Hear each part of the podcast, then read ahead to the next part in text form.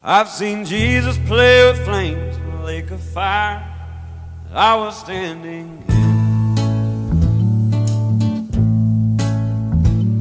Met the devil in，Seattle. 好那今天是这个顶尖兄来正好来到我家哈，然后我跟叶子都等待良久了，呃，因为正好借这个机会向他取取经，然后其实，呃，取经他后面会呃我们会慢慢的说到哈，其实我最想问的是现在你的一个感受啊，因为我知道这个从一直你这边是一直等待，然后到现在可以说是尘埃落定哈。当然还会有更好的这个学校。呃，我们知道顶尖兄小孩是呃前几天获得了这个伯克利的 MET MET 的这个叫提前批的录取了，对。是不是？对，嗯、所以呃现在你先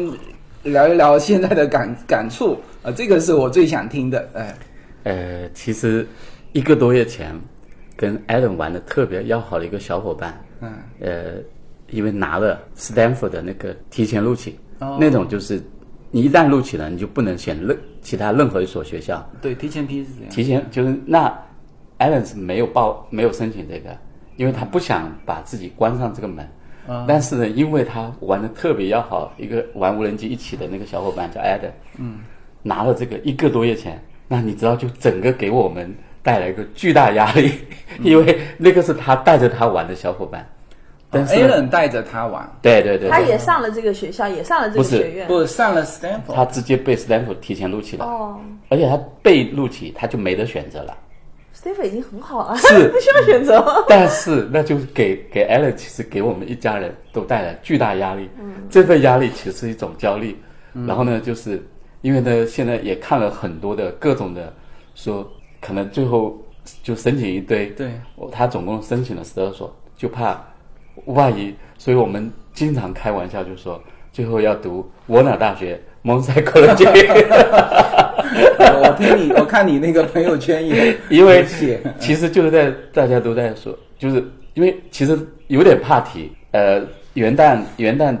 一月五号至少最后一批提申请提完以后，对，其实大家都既期待又又害怕提，因为提出来就感觉到压力挺大，就是虽然我们对他都很认可，但是呢，都对他都很相信，而且包括你看他总共前前后写了，光一个 MIT 就写了三十多稿，六百五十字，不停的修改，不停的修改，什么东西写了三十稿？就是那个申请哦申请申请书就是那个六百五十字的文书，嗯嗯，不停的修改他，这个每一个学校应该你要对都有有所区别有所区别。但是呢，主线是相同。嗯对一旦比如说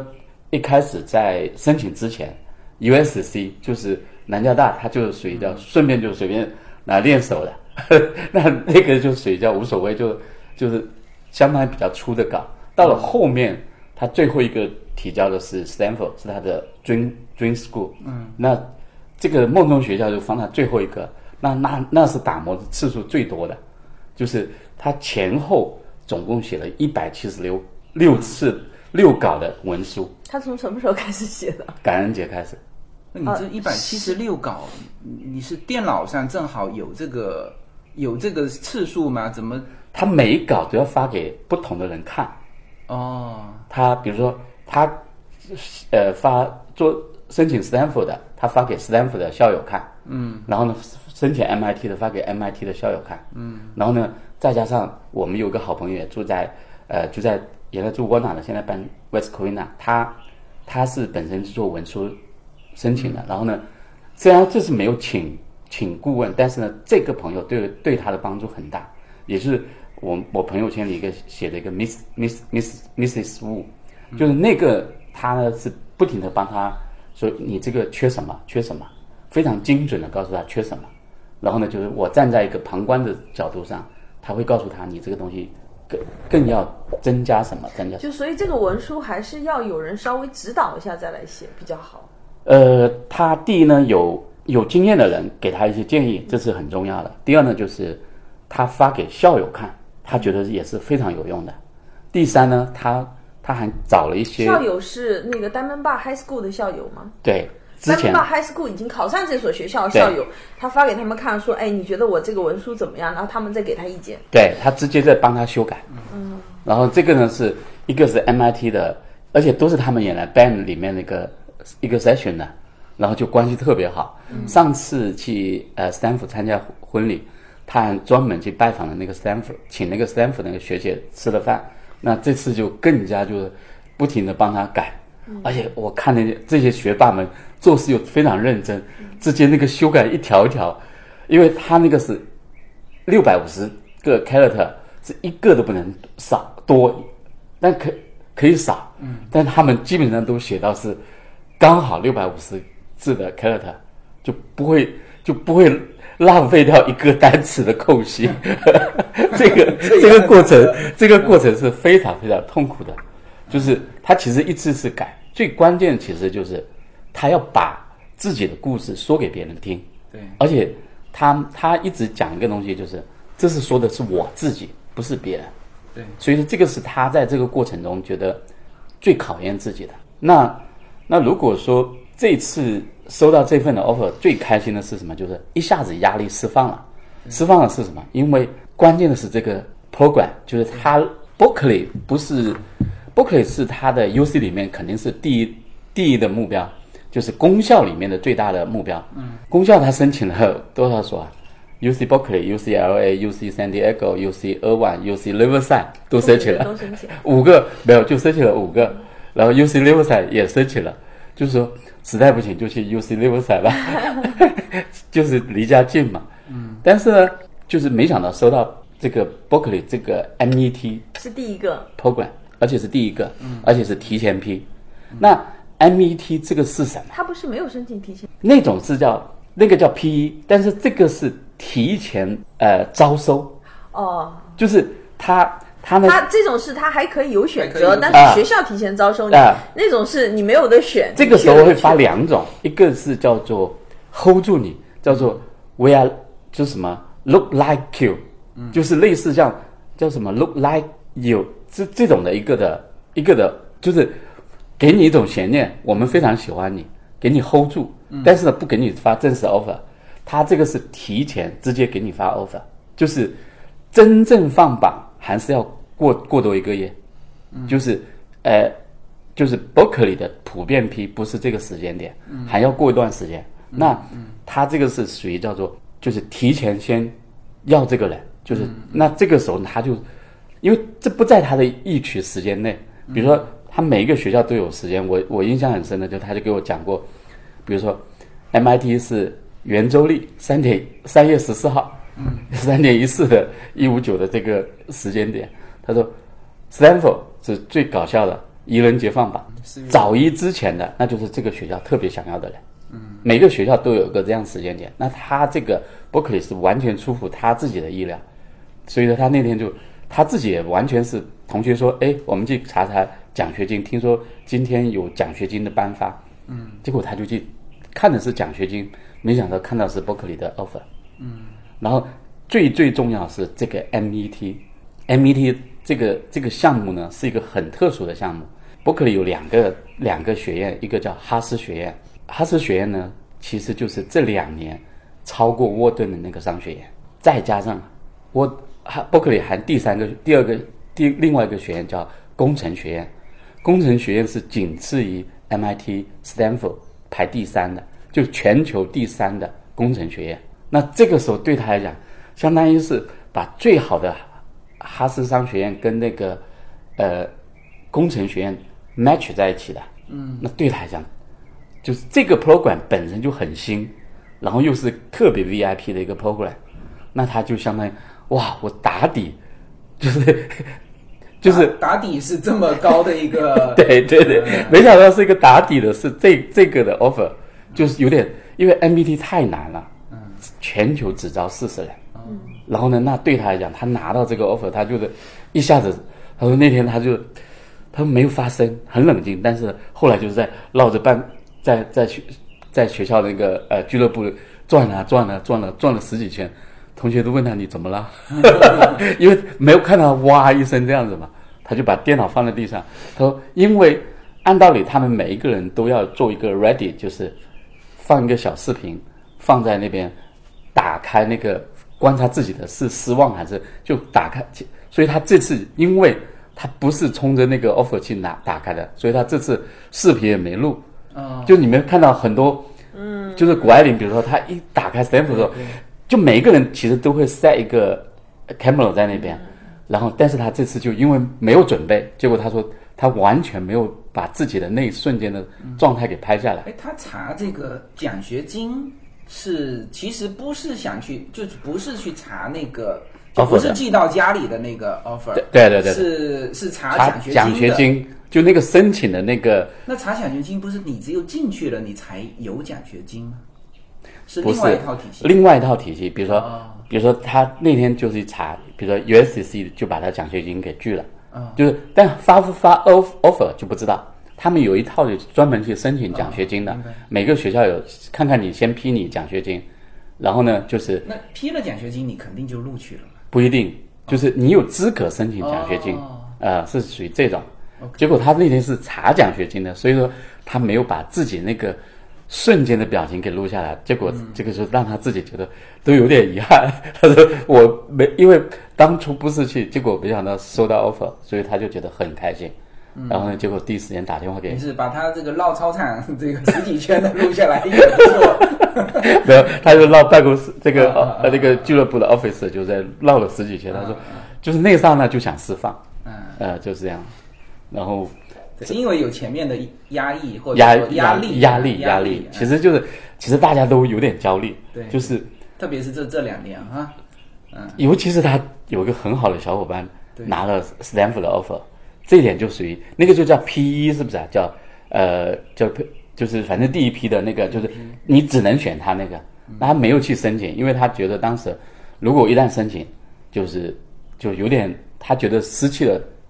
他其实有点想拿奖学金，就看看有没有学校给他发全奖。那这次是这次应该可能会有，但是呢，现在这次没有连连通知一起来，所以他这这几天也正在查，就是看看能不能拿到呃奖学金。然后呢，第二呢，就是他很很渴望，比如说有一个学校，他就我们商量，就是属于叫做就是冲着他的比较有钱去申请的，就是看看能不能拿到奖学金，叫什么？哎，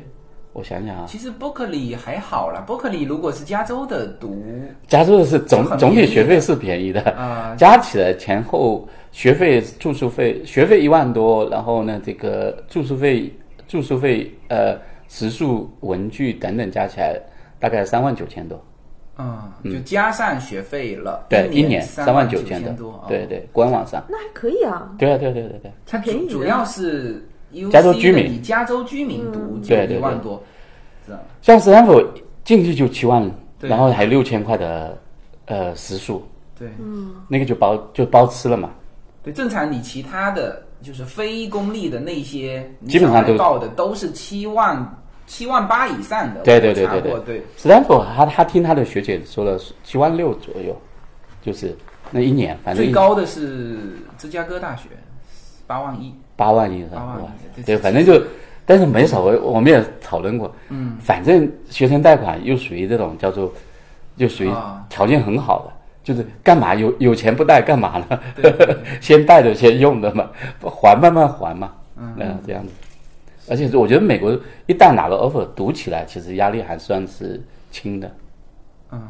你没必要都说是宽进严出嘛，对读起来压力还轻吗？应该读起来压力很大呀。他们其实是这样，关键看你喜你热不热爱这个专业。嗯，就是有的人不爱这个专业，你读起来就很痛苦。他选现在，比如他现在报的，呃，就是全是航航航天工程或者是工程，全是他自己热爱的东西。嗯，那他本身天天就是在玩这些东西的。嗯，他现在比如说十二申请完了以后，他这半年就现在又在又在又在做东西，又在 CNC，又在又又他俱乐部又在做无人机什么之类的，就属于他他本来就天天天天就在玩这些东西是是，这是。本身就他热爱的，所以说对他来讲就是我他觉得读起来问压力不大，就是呃，所以说他其实现在就是在他内心里，如果所以说其他大藤对他的只有两个大藤，就两颗理工类大藤，呃，就是对他很有诱惑力。其他比如说他也生了耶鲁啊，什么哈佛啊这些，就这种大 thần 对他就没什么，没什么兴趣了。就是吸引力就差了，因为从他的专业跟呃学校排名，再加上那那种学校是更偏文的嘛，对，那就氛围上他就可能，但是当时都申请了嘛，升了耶鲁，呃，包括沃顿也升了，呃，沃顿还给他一个，就是他这次拿了四个面试，就是 interview，就是第一呢是那个哈呃沃你说 MIT 也，MIT 嗯，Stanford，然后呢这个耶鲁还有沃顿，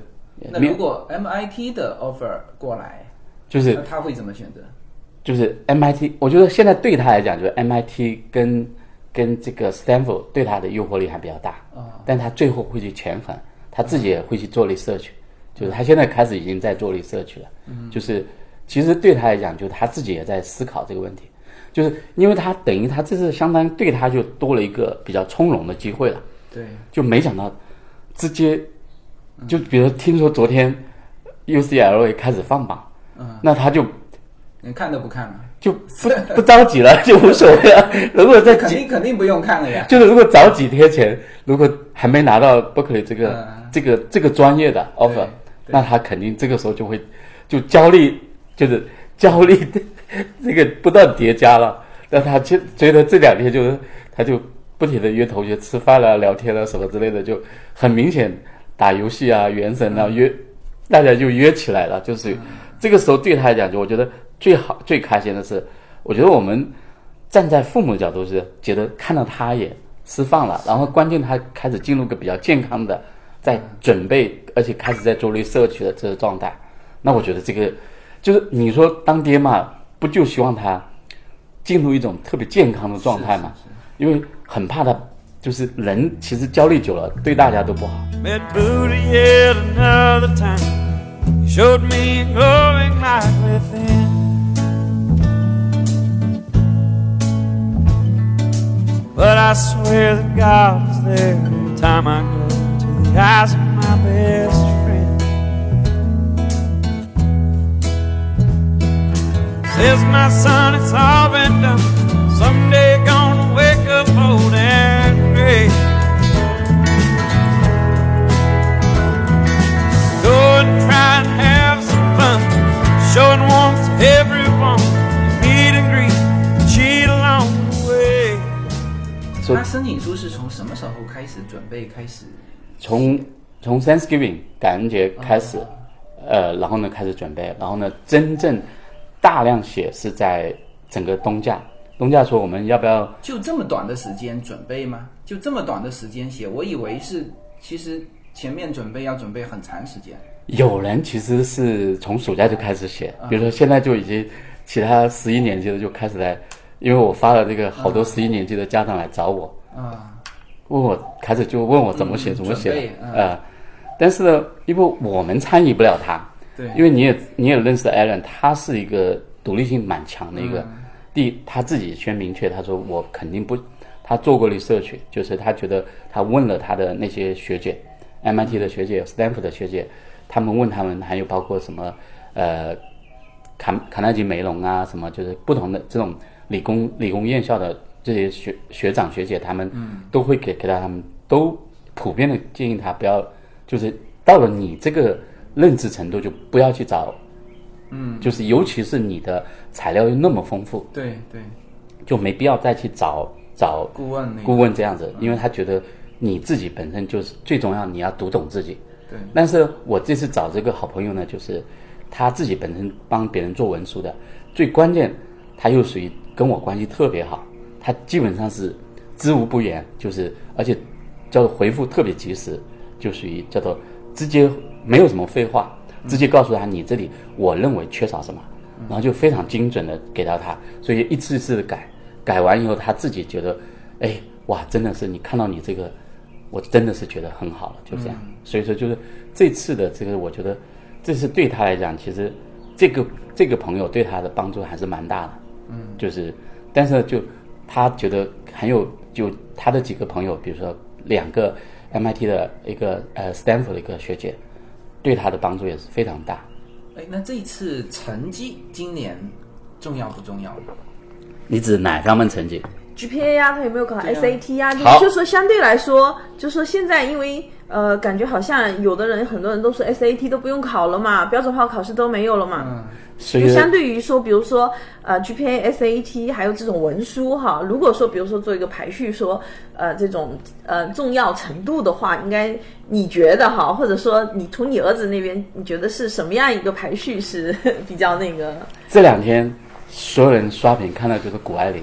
嗯。这个叫差二十分，一一千五百八十分，嗯嗯。的 SAT，对呀、但是其实所有人看到的是 SAT，但是没有人知道他 GPA。嗯，你们发现这就是，就是因为中国媒体的报道，中文媒体的报道全部在讲的 SAT，嗯，但事实上 SAT 根本，Allen 这次压根就没提交 SAT 跟 ACT 成绩，因为他他一直不喜欢就是去刷题，嗯嗯。所以呢，他去考了两次的，考呃 per test 就是那个 per test，他去考过 SAT，考得不好，好像一千三百多，嗯，一千三百八多少我忘了。然后呢，ACT 后来也去考，比这个略高一点，他就觉得但是成绩也不是很理想。就是他觉得拿出来跟这些学霸放在一起，嗯，差太远了，嗯，所以他就这这次他所有的 ACT 跟 SAT 成绩都没提交，所有大学他都没提交。没提交，所以所以说说，我觉得叫中文媒体讲到这个谷爱凌 SAT 多少分，但是呢，其实我相信斯坦福更看重他后面五十块奖牌，嗯五十块奖牌，对，就是就是在这个无人机方面的这个不是我说我说那个大家说我说斯坦福入谷爱凌哦哦哦哦，肯定更看重这个五十块奖牌。他如果不是这个运动员，也不会录 SAT 根本不在不在于说，而且刷题呢，说句真话，就是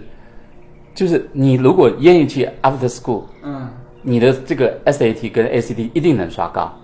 嗯，但是有的人是特别擅长考的，他比如他有一个伙伴直接就考一满分，但是他 GPA 不不高，就 GPA 不不高，但是他 SAT 很高。嗯，那这种呢就是属于天赋，他就天生就擅长考试。考试的。Allen 就不属于那种喜欢刷题的，他觉得那他那种直接考满分的那个朋友，现在是上哪个大学？现在还没有 offer，啊，还没出来啊。呃，就是他现在还没 offer，所以说，就是他现在反过来轮到他那个 S 满分那个 SAT 的同学焦虑了，焦虑呃，但是但是他的 GPA 没有 Allen 高，他的 GPA 有多少？也没有算很高。如果他说在在学霸当中，在学霸当中，他甚至连丹门巴亥的前十都排不上，嗯，他的 GPA 有多少？三点九三，嗯，就是因为为什么他三点九三？因为他有一门 AP，然后呢，他加加一个是加权以后，就加完 AP 以后，它是四点二一，一个是三点九三，就是加没加之前就存的那个，嗯，然后呢加完以后四点二一，嗯。他考的是 AP 课还是 IB 课？这个我不知道。AP AP，他又上了九门 AP，他上了，就是他考大考那个报之前，他考了九门的 AP 课，对对对对对，读了九门的 AP，都是有关航天方面的。没有呃有一些什么心理学、经济学，还有什么呃 AP 历史，呃有一门是最难的物理，就是 AP 物理 C，就是应该是大学二年级起的一个课程，那是最难的。因为这这门呢也拖了他一些后腿，导致他在这个 GPA 里面出现了有一就他没有全 A，他有一个 B，嗯，就是因为这个物理 C 太难了。然后其中有一个 After School 的老板直接跟他说：“哎呀，你当初选课就不应该选这个这么难的物理 C，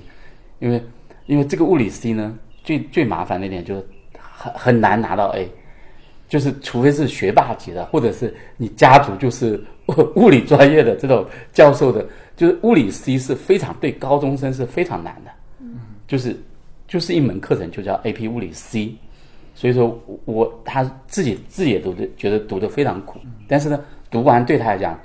还还好那些东西都是他非常感兴趣，讲涡轮，讲增压，那就是说，他的 AP 课也没有只是围绕着这个他喜欢的航天的这一块在上。没有没有没有没有没有，只是有一门课是，呃，就是比如说他没有，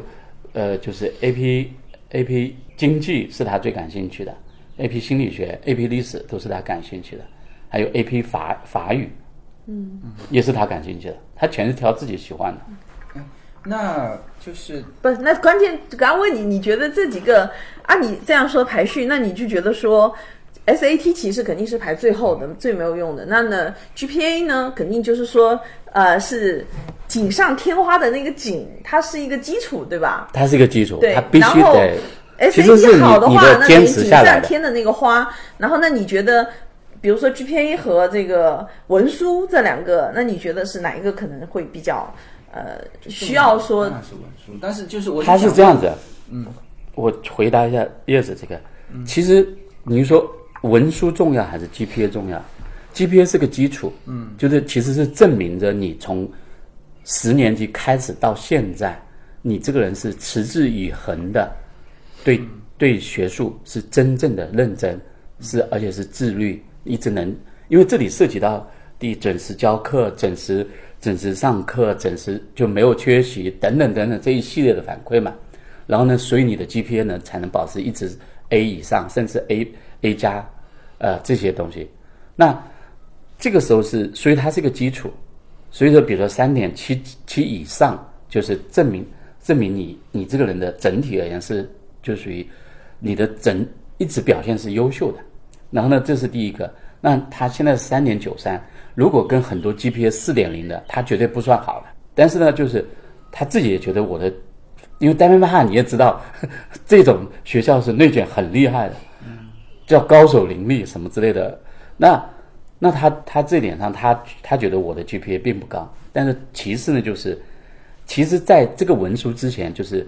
那个呃 Common Core 的那个那个就是申请那个网站上面要填各种的奖项，那就看你的填的多，还有它的含金量。嗯，那这个时候他的他的就表现出来了，就是他有参加过什么什么样的比赛或者什么那个活动，拿过什么样的奖项？啊，它全部都是围绕无人机。第一呢，他有一次我带着他去，也是认识一个朋友，参加一个南加大的一个研究生的作品的拍摄，因为当时他还没有，他还没到十十七岁，就是我我申请了一个叫幺零七 license 的一个飞行执照，就是无人机的那个呃，就是合法飞行执照。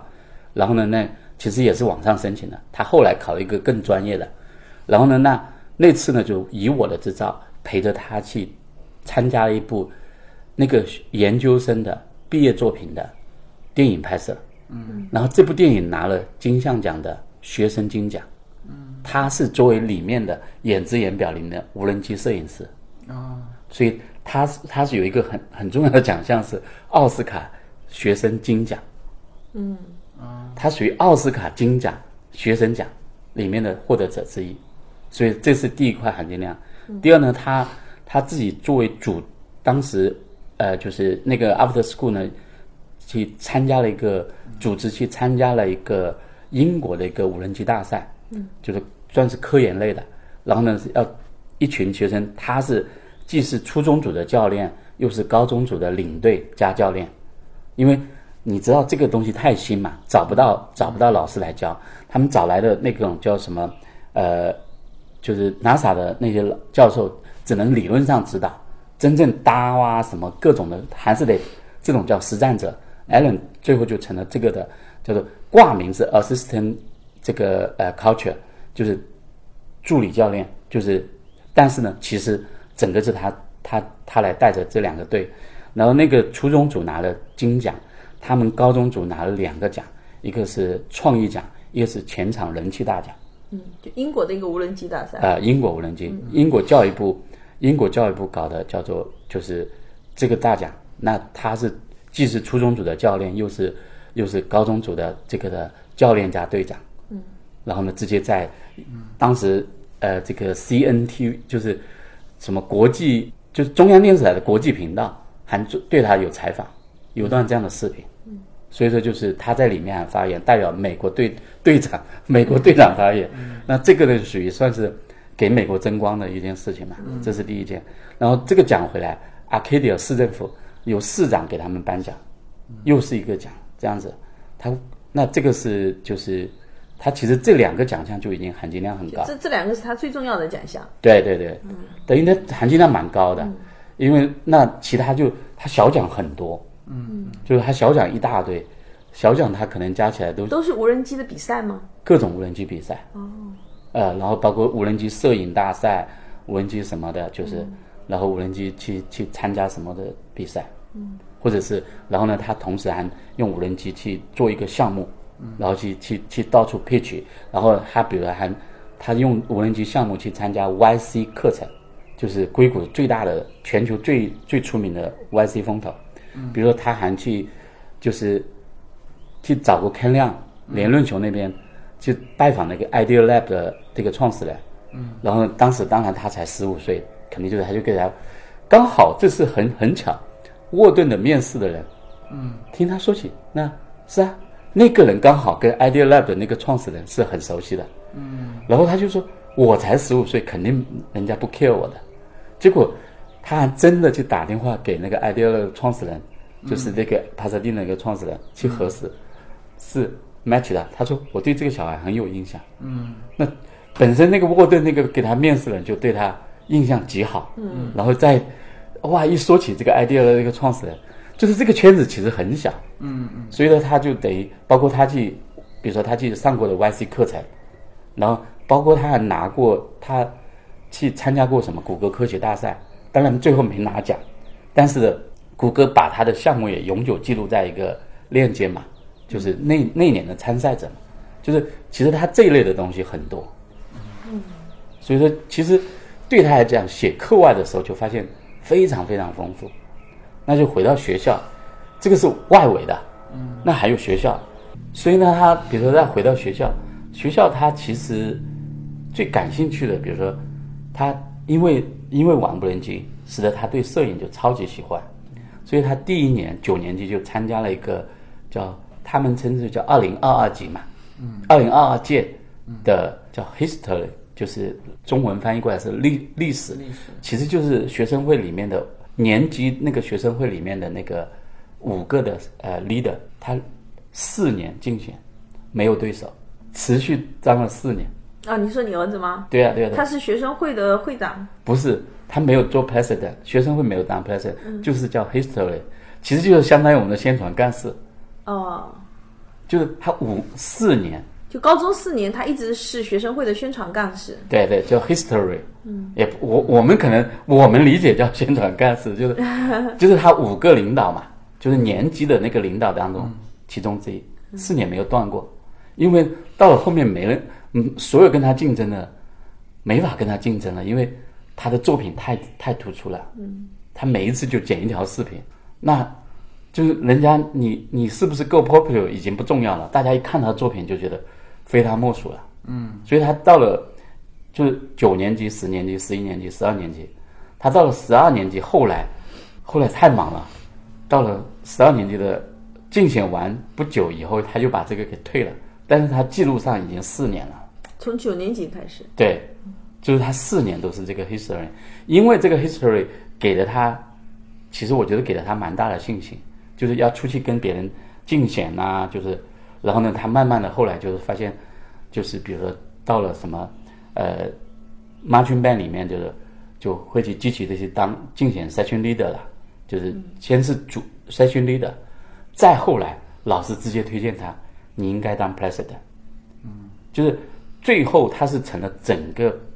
band president，band 包含这个是就是所有的乐队。加上 mer merchant band，包括那个管乐，呃，band band，还有什么 orchestra，还有什么？就就是他在学生会里面找到自己的定位了，就说其实这个不叫学生会，就是对，我是说他之前在一个学生会里面找到定位，就是你说的宣传干事，因为他对摄影。然后对这种无人机拍摄，他是有经验的，所以其实这一块来说，他是比较有优势的嘛。他找到自己优势点，他可能去，比如说竞竞争学生会长，他可能不见得说有很大优势，但是他转回来竞争这个的时候，他的优势就很明显、很突出了。对，基本上没有第二个，就相当于他的摄影作品，你也看过他的摄影作品了，他拍了那么多片子，这个时候就是没有第二个敢跟他拿出来可以竞争了。这时候他的叫做。特别优势就非常出来了，嗯，就是当你你很多拿起手机、拿起相机的人一大堆，但是会用相机、会用手机，还会无人机，而且拍的那么顶级的，就没有了。这个时候他就相当于三种东西，然后还会修图，还会剪辑，那就他其实是围绕整个摄影，我觉得带来了我我们俩其实，因为我你也知道，我跟艾伦两个人经常在一块聊天，我说我说你其实最大的好处就是，其实摄影给了你一个很重要的东西，叫做两个字反馈，嗯，就是这个反馈对你是非常正向的，就是我觉得人的成长一定要有足够的反馈，那他在这方面的，就因为无人机加摄影带来给他的反馈是最最足够的、最正面的，使得他在利用这个反馈，其实不断的去建立了他的信心。这点是他觉得，他也自己承认，他觉得反馈给了他自信，而且你也知道，他是他其实是面对人人多的时候是有点紧张的，他是有妥瑞症的人，嗯，但是因为他这份的特别的东西，让他在面对，就是他已经开始忘了他这些东西了。所以，他其实，在面对众人演讲的时候，他就已经不紧张了，就属于把他的这种优势给深挖出来了。深挖出来了。其实就是，其实我觉得叫摄影的反馈，给了他很大很大的帮助。而我，我说第一批的摄影反馈就来自于我朋友圈，嗯，就是因为他每一次，其实我的朋友圈的作用是，我说我觉得晒娃，我从来不晒他长得帅不帅，我只晒他作品。作品，包括我女儿，从来不我说我真的我觉得就是晒他们的就是出品，我觉得这是对他们最好的肯定，因为出品是他的努力嘛，嗯，那其实我就在赞赏他的努力。那我觉得他包括我，其实我这次在就是收到 offer 的时候，我觉得我自己很感慨的三个字，就是第一他够独立，嗯，第二我觉得有一样东西，甚至来讲，我觉得很多已经超过我，就是他的自律。我觉得他是一个非常，就是他在这个自己有了足够反馈以后，他的自律的那个自律感非常强。那因为那除了自律以外，还有一样东西就是，他其实还有就是更，因为有自律以后呢，他反馈足够，使得他他的韧劲也越来越强。而且他还因为还有个，我觉得这个就是比我强的地方，就是他继承了他妈妈的理工思维，就是他比我更冷静。嗯，他他收到他说。他打开电脑的时候，沉默了很久，然后他不给我打，是给他妈妈打。嗯，他知道妈妈是最焦虑的，家里最最焦虑的那个。他听到电话里听到妈妈已经叫开心的那种啊，就是叫狂叫的时候，他觉得爸爸听完是属于正常的，他觉得妈妈听完肯，所以他第一时间不是给我打。按道理，他跟我的沟通是最多的，但他在学校给我打电话回来是先问妈妈。爸爸在不在家，在不在旁边？然后我再告诉你一个消息。然后他妈妈当时也没完全没想到是这件事情，所以说他，我觉得他身上真的叫理工科那种人的那种冷静，冷静，非常非常冷静。中了彩票之后也知道，先先先安排一下，嗯，对。所以我觉得，就其实你说，你说是是什么对他？帮助最大，我觉得我真的还是回过来说起，就是以前在做那个父母进化论的时候，我一直在讲两个东西，一个叫爱，一个叫热爱。那我觉得真正驱动他最大的就是那份的热爱。那所有父母都是爱孩子的，只是说看你爱的方法对不对。但是人家人家就是 很多人就说，就是孩子。就搞半天，他也不知道他喜欢什么。这其实是大部分孩子的状态和大部分父母的疑问。就是说，现在的父母其实相对来说都是很开明的。就是他如果知道孩子很热爱一个什么东西，基本上会去支持。但是我感觉好像身边大部分父母说起孩子喜欢无人机的开始是怎么开始？几岁开始的？呃，这个真的就叫有一个叫 long long story，就是他小时候呢，就是特别喜欢看各种转转转的东西，就是他还在抱着的时候，就是一定要竖起来抱，妈妈抱，竖起来抱，这是我们印象中最深最深的一个。他去看什么？要指挥着我们去看各种的空调室外机，就看那个空调转转转，他可以坐在那站在那边很久。嗯，国内不是空调那个分体机嘛，那个转转呢，他特别爱看。然后这是第一个，后来呢，导致他在一年级的时候呢，他竟然可以把霍金的那个就是中央九套的纪录片频道关于霍金的一条四十五分钟，整条把它背下来。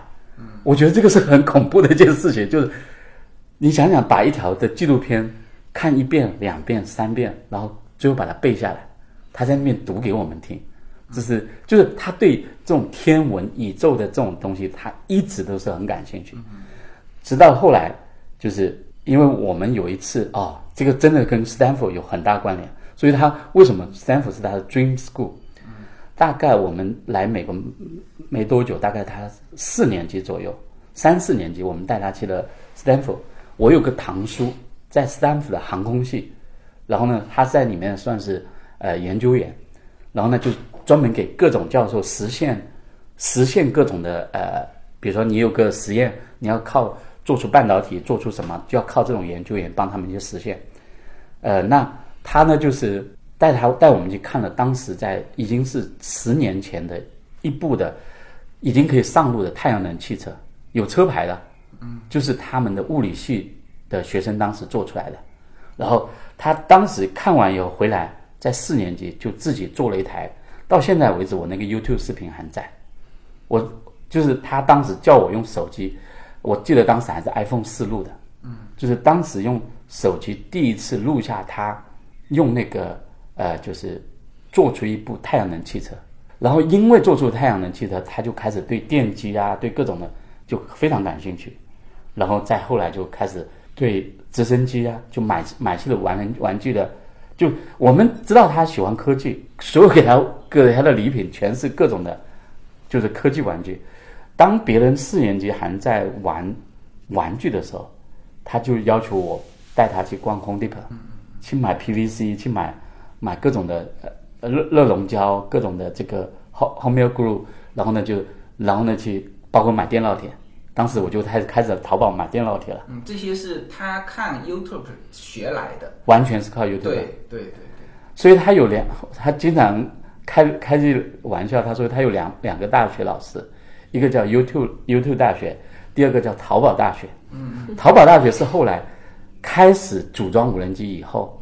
就是因为美国的亚马逊当时也没有现在那么多货，嗯，而且关键那个时候货差不多是这边的十倍，对，那时候少嘛，嗯，你想想，他小学四年级，现在是多少年了？六七年前，那这个时候那个时候，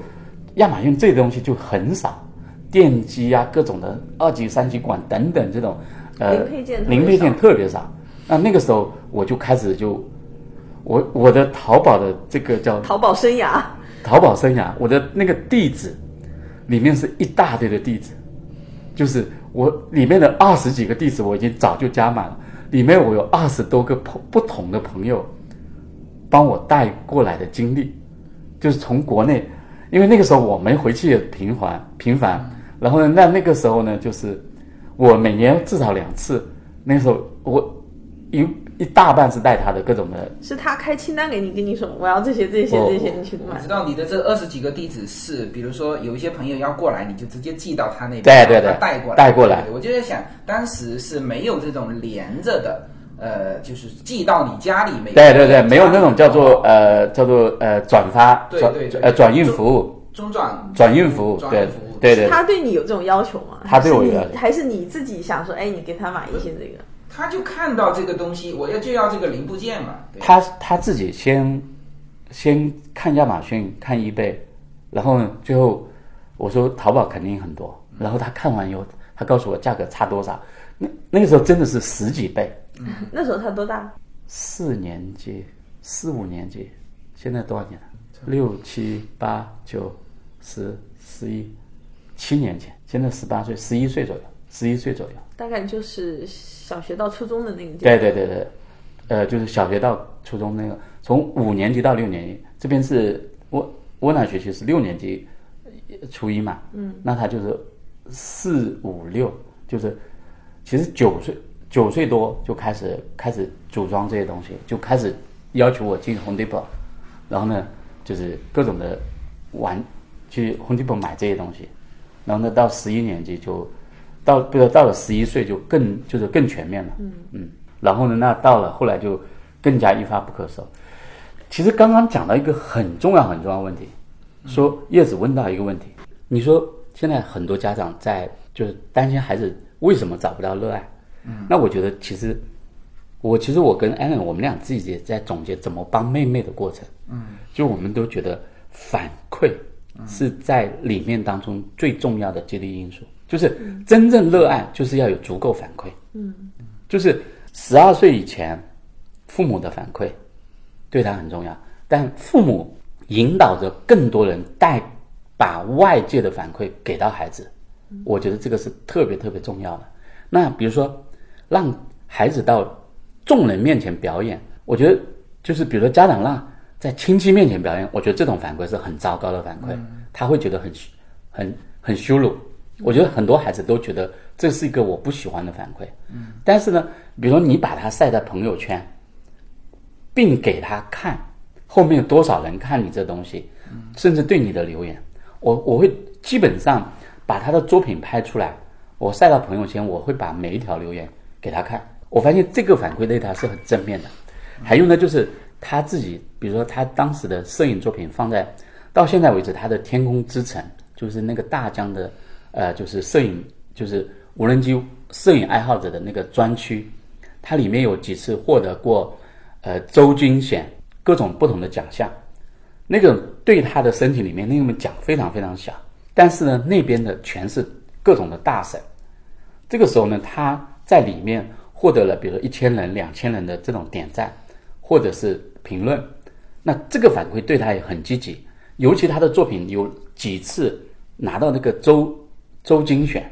对他来讲，我觉得也是很正面的。那那个时候，我觉得我那个时候还比较。频繁的在发微博，我把他作品晒到那个呃这个呃微博上面。那那个时候呢，就是我记得当时有两个加州旅游局的官网跟大疆官网分别转发过一次他的作品。嗯，那时候就是好像是十岁还是十一岁的无人机少年在加州拍的作品。因为那个时候大疆精灵师刚出来不久，嗯，真正拍好作品的人还不多。嗯，那那个时候呢，就很快得到了。那你想想，加州旅游局的中文官官微，加上那个大疆的官微，给他转发，哇！你想想，这个对一个孩子的激励，比父母给的激励是大很多的。我觉得这个反馈就是更加的提升了他的热爱，所以我觉得就是带给他很多信心。我觉得绝对是超级信心，就是他也会数，他说最后看看有多少 view，最后一看二十六万的 view，你想想，在他十一岁的时候。那个时候我记得印象很深，二十六万。为什么这个数字太深了？印象呢？因为我真的是看到他那种，就想去马上拍下一条，嗯，使得他每一次我们出门带无人机是必备的，而且出作品也是必备的。所以，比如说，所以我后来有几次的出游，所以我们几次的出游都有有作品，变成了是我们的一个很重要的旅游回回忆。那这个时候就是。我觉得这个不但是给我们增加了一个家庭的一种很好的记忆，同时也是他的一个，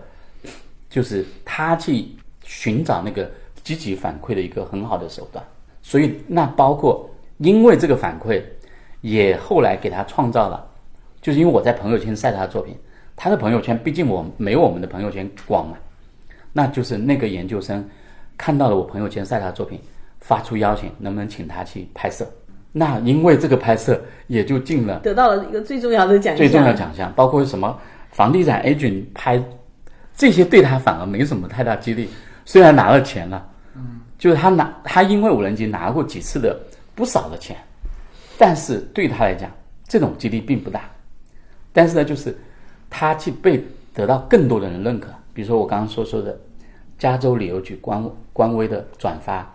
这个大疆，大疆那个社区官微的转发，以及后来去这个拍摄电影，然后进入了奥斯卡金奖，就是当时纯属是参加，很好奇的去参加一个电影的拍摄，他作为一个飞手这个角色去去拍摄，但是呢，最后得来的结果却是让他在这无心插柳柳成荫的那种对对对对对对，他其实就是我觉得这种反馈。我觉得有一个好的反馈，嗯，对他的热爱是我觉得太重要太重要。其实因为我们我们俩在总结这个东西，其实就是怎么让妹妹的这种反那你们现在总结出来，妹妹的这个这个兴趣爱好良好的反馈是在哪里？肯定，我觉得他是肯定偏艺术，就是比如说，呃，钢琴、竖琴，我相信他热爱，但是呢，他那种反馈不够，不够那么刺激。我觉得他，比如说有一次，他在我一直激励他在，呃，发 Instagram，他有一次被一个法国的大概两万左右的 Instagram 的下来点赞，哇，他就这样，那个是涂鸦的呃艺术家。跑来他的那个账号下面点了个赞，他就觉得 exciting 了好几天。那如果假设他一直在画那个 doodle，如果那个 Mr. Doodle 来点，那我估计对他的就会更强大。我觉得这是疫情有点对女儿有点遗憾的，我错过了一次让他去帮他去搞一个展览的一个机会。我觉得我这两年，我觉得一定要想帮他去开一些展览，就是不管是什么。他现在是六年级哈。六年级，嗯，就是我觉得他的热爱一直在，但是就怎么来去把他这份的热爱放大出来？嗯，我觉得一个人当然当他有了热爱以后，就他的所谓叫自驱力，我觉得就出来了。就是我觉得一个人足够热爱，就是这是我觉得后面父母就是更多的就是花时间 push，就是你 push 的力度就可以少很多。他的就是我觉得一个人的热爱，我觉得。依然是一个人最核心的东西。Far beyond this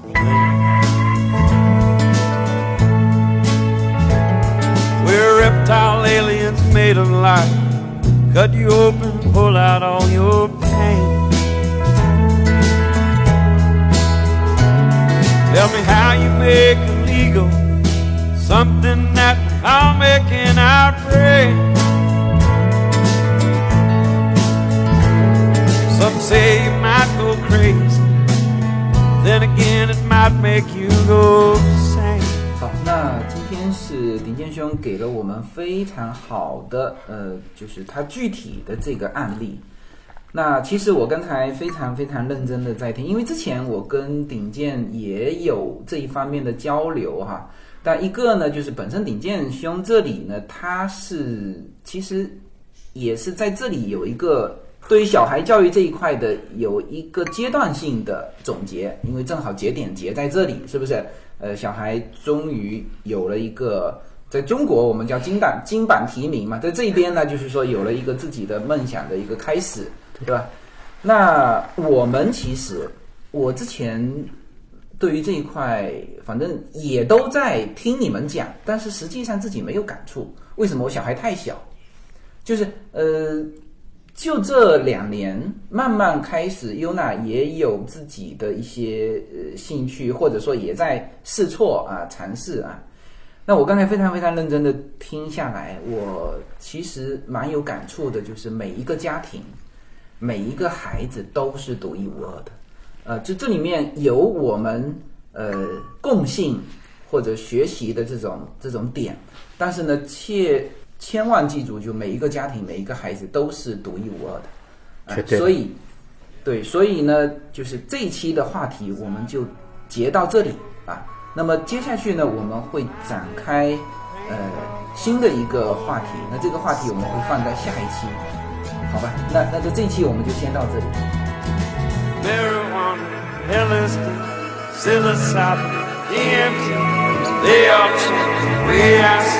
Love's the only thing that ever saved my life. Don't waste your mind on nursery rhymes, fairy tales, blood and wine. There's turtles on the way down the line. So to each their own till we go home. Further realms our souls must roam to and through